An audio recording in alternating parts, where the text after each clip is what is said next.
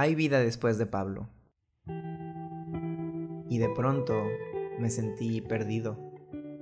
Por segunda vez. Como quien habla con un desconocido.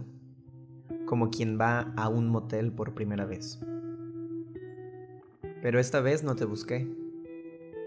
Me abracé con fuerza y te solté con determinación. Te dejé ir para volver a vivir porque tu vida sigue y los meses también. Pero tus ojos ya no brillan igual y tus manos ya no me buscan como solían hacerlo. Y mi vida sigue y me he teñido de nuevo el cabello, aunque sé que nunca te gustó que lo hiciera. Pero ya no me importa. Mi cabello ahora es como yo desde que me dejaste libre. Porque hay vida después de ti, Pablo. Hay mucho además de lo que me enseñaste. Y hoy soy más mío que nunca. Hay tanto después de todo lo que fuimos.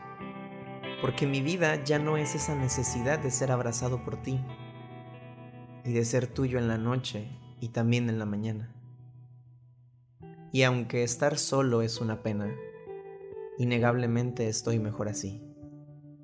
Porque todavía me despierto a poner el café, aunque ahora me lo sirvo para mí solo.